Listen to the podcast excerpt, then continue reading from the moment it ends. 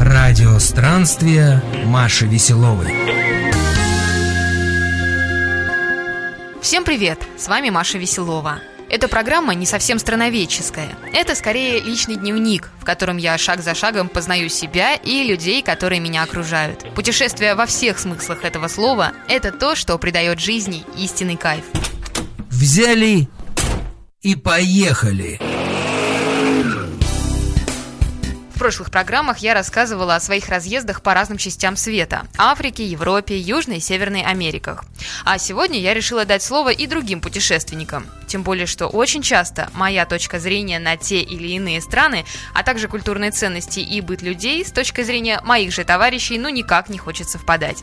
Сегодня я расскажу об одном очень безумном автопутешествии, в котором, к слову, принял участие, хоть и не на всем маршруте, мой будущий муж. Вообще, автопутешествие – это замечательный жанр. Да поспорят со мной прожженные автостопщики, а также любители поездов, автобусов, велосипедов и других разновидностей транспорта. Да, безусловно, когда ты едешь на машине, велик соблазн проскочить за один день 7-8 городков, если вдруг они друг от друга не очень далеко расположены.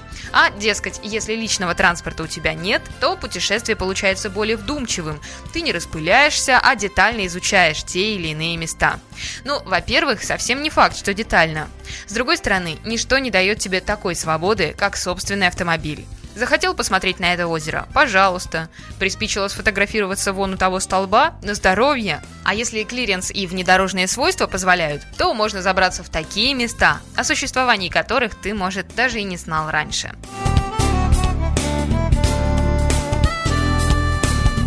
Что же до поездки, о которой я расскажу сегодня, то суть ее заключалась в том, что несколько товарищей из Санкт-Петербурга решили добраться на автомобилях аж до Улан-Батора, столицы Монголии, а потом еще и вернуться обратно. Но самое интересное, что транспортными средствами, на которых остановился выбор путешественников, были вовсе не тюнингованные джипы, а самая обыкновенная АК, купленная с рук за несерьезные деньги. Вернее, две АКи. Энциклопедия на пальцах. АК, она же ВАЗ-1111 и ВАЗ-1113. Советский и российский малолитражный легковой автомобиль первой группы особо малого класса, то есть сегмента А. Машина была разработана на Волжском автомобильном заводе и выпускалась в течение 20 лет, с 1988 по 2008 годы. В январе этого года АвтоВАЗ пообещал, что к 2020 году мы увидим новую АКУ, возрожденную и радикально модернизированную. Задремала у забора Кособокая слегка. Цвета спелых помидоров Желтоокая ока. Полетала ты по кочкам Попылилась на полях. Я купил тебя в рассрочку У приятеля на днях. Я купил тебя в рассрочку У приятеля на днях Наверное, от Аки никто такой прыти не ожидал. Так что теперь, когда на всевозможных форумах владельцы тюнингованных внедорожников просят совета, мол, на такой-то машине с таким-то снаряжением проеду ли, эти ребята могут безо всякой иронии писать. Не волнуйся, я там вообще проехал на Аке. Сначала экспедиции дали звучное и очень точно отражающее ее суть имя АК Трендец Марафон. После сменили на более нейтральное – Ведровер Трофи.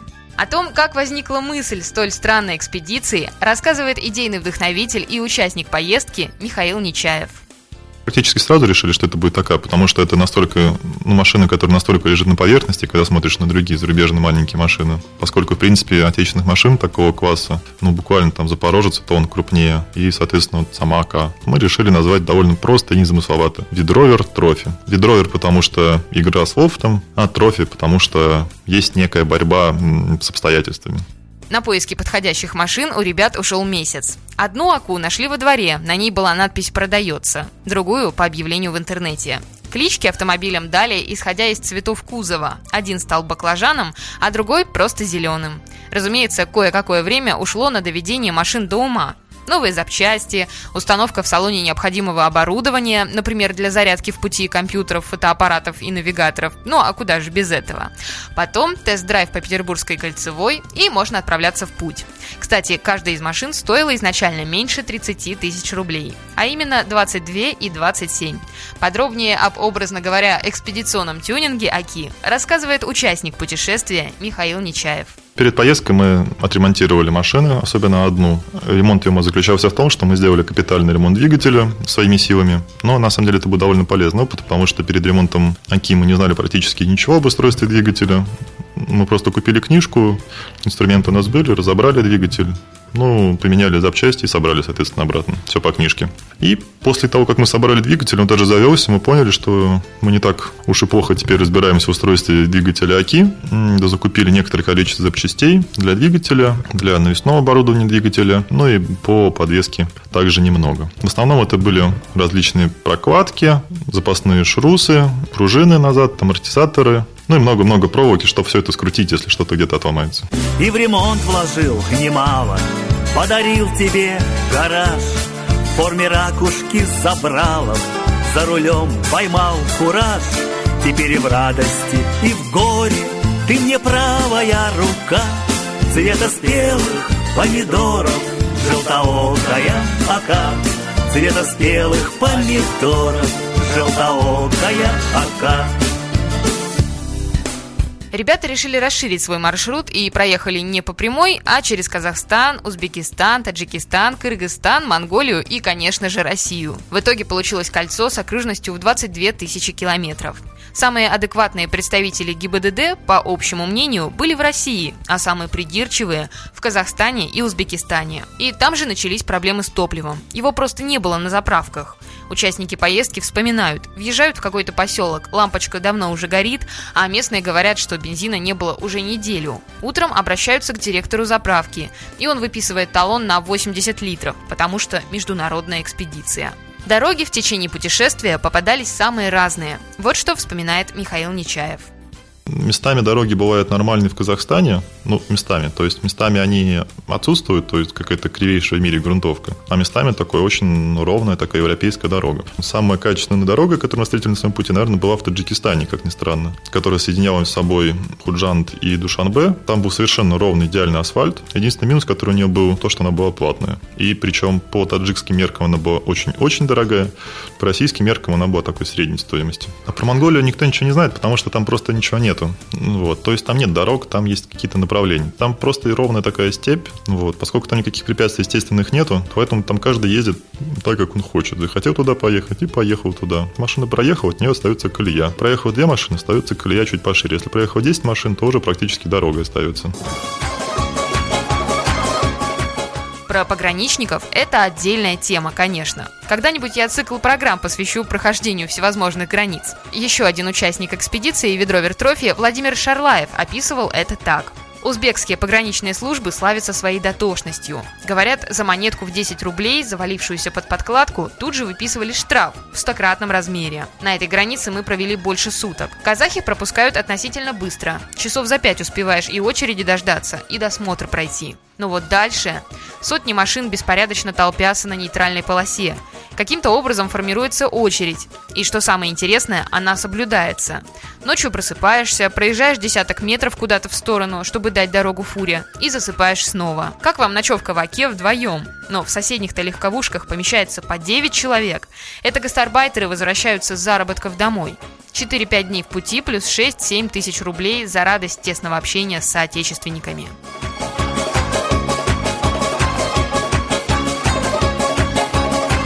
Ну и было бы наивно полагать, что автомобиль АК не доставлял участникам экспедиции никаких проблем.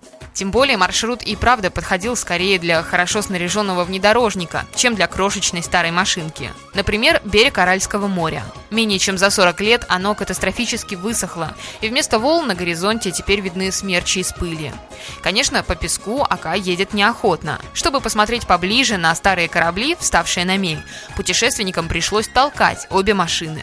Да и разнообразные поломки, надо полагать, существенно обогатили жизненный опыт четверых петербуржцев, рассказывает Михаил Нечаев то за время дороги у нас один раз выпал двигатель, еще один раз мы пробили коробку передач, вот шуру сломался, задние пружины ломались. Конкретно в баклажане были постоянные проблемы со стартером, потому что он постоянно ломался, и постоянно вот то чинили, тот с заводили. А у зеленого, зеленой оки были постоянные проблемы с системой охлаждения, поэтому она постоянно выливала кучу антифриза из себя, потом кучу воды из себя, потом сломался насос охлаждения, вот, и все это надо непосредственно менять. А в горах Таджикистана, где-то на высоте 4000 метров над уровнем моря, у нас порвался ремень ГРМ в зеленой оке. Это было немного печальное событие, вот, но поскольку мотор оки довольно-таки хитро сконструирован, потому что там, когда ремень ГРМ обрывается, клапана не загибаются, то мы, соответственно, просто разобрали ее немножко, двигатель, поставили новый ремень ГРМ, собрали, она успешно завелась, и мы поехали дальше. И несется по просторам,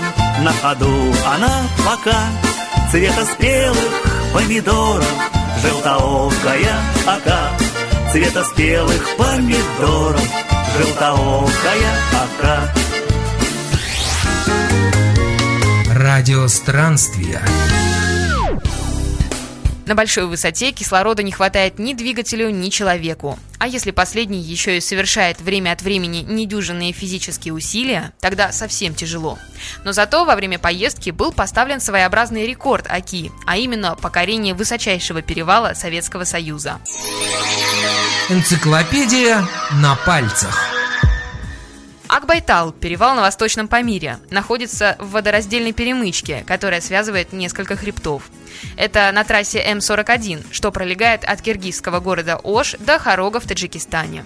В переводе с киргизского означает «белая кобыла».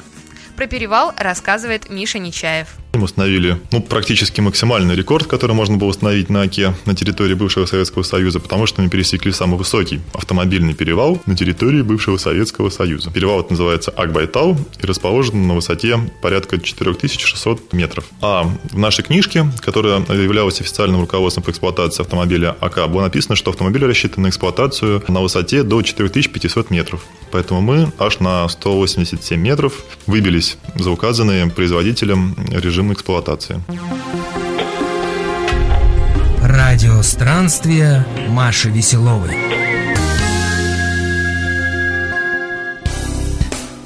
Зато в Монголии, вспоминает Михаил, на Аку смотрели как на чудо зарубежного автопрома. Еще бы! По местным колеям рассекают в основном УАЗы и ЗИЛы. И еще мотоциклы ИЖ. Про машину участников экспедиции никто не верил, что это российский автопром. Все были уверены, что Франция или Германия. Сначала ребята хотели бросить обе измученных Аки прямо в Улан-Баторе, но потом решили вернуться на них в Россию. Все-таки машины вели себя героически, а нормальный российский асфальт с разметкой, сервисом и дорожной инфраструктурой позволил прибыть в Петербург довольно скоро. Об итогах путешествия с эпатажным названием «Ведровер Трофи» участник и идейный вдохновитель Михаил Нечаев. Вывод лично для меня довольно простой, что было бы желание, а так можно путешествовать на чем хочешь. Но если хочется ездить на автомобиле и ограниченных средствах, вот отличный способ. Можно, соответственно, взять АКУ, подчинить подремонтировать ее как-нибудь и отправиться. И, в принципе, это довольно-таки незатратный способ путешествия именно для автопутешествий, потому что мы уложились там порядка в 160 тысяч рублей общую сумму вместе с покупкой машины, ремонта, обслуживания ее и всего на свете. Если бы мы ехали на какой-то более современной машине, то мы бы выбили за бюджет сразу же, потому что стоимость машины была бы сразу же выше, чем весь бюджет. Также ездить на Ки довольно удобно, потому что если с ней что-нибудь случится, то потеря 20 тысяч рублей, то есть стоимости самой Аки, она не настолько критична, как потеря машины, которая стоит дороже. Я сажусь в тебя со скрипом Вижу прошлый век вокруг. Ты уже не станешь джипом Мой хороший, верный друг. Не люблю о вкусах спорить Мне милей наверняка. Цвета спелых помидоров Желтоокая ока.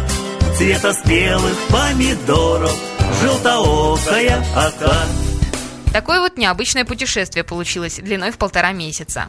Для некоторых людей удовольствие от длинных поездок на автомобиле перевешивает все возможные неудобства.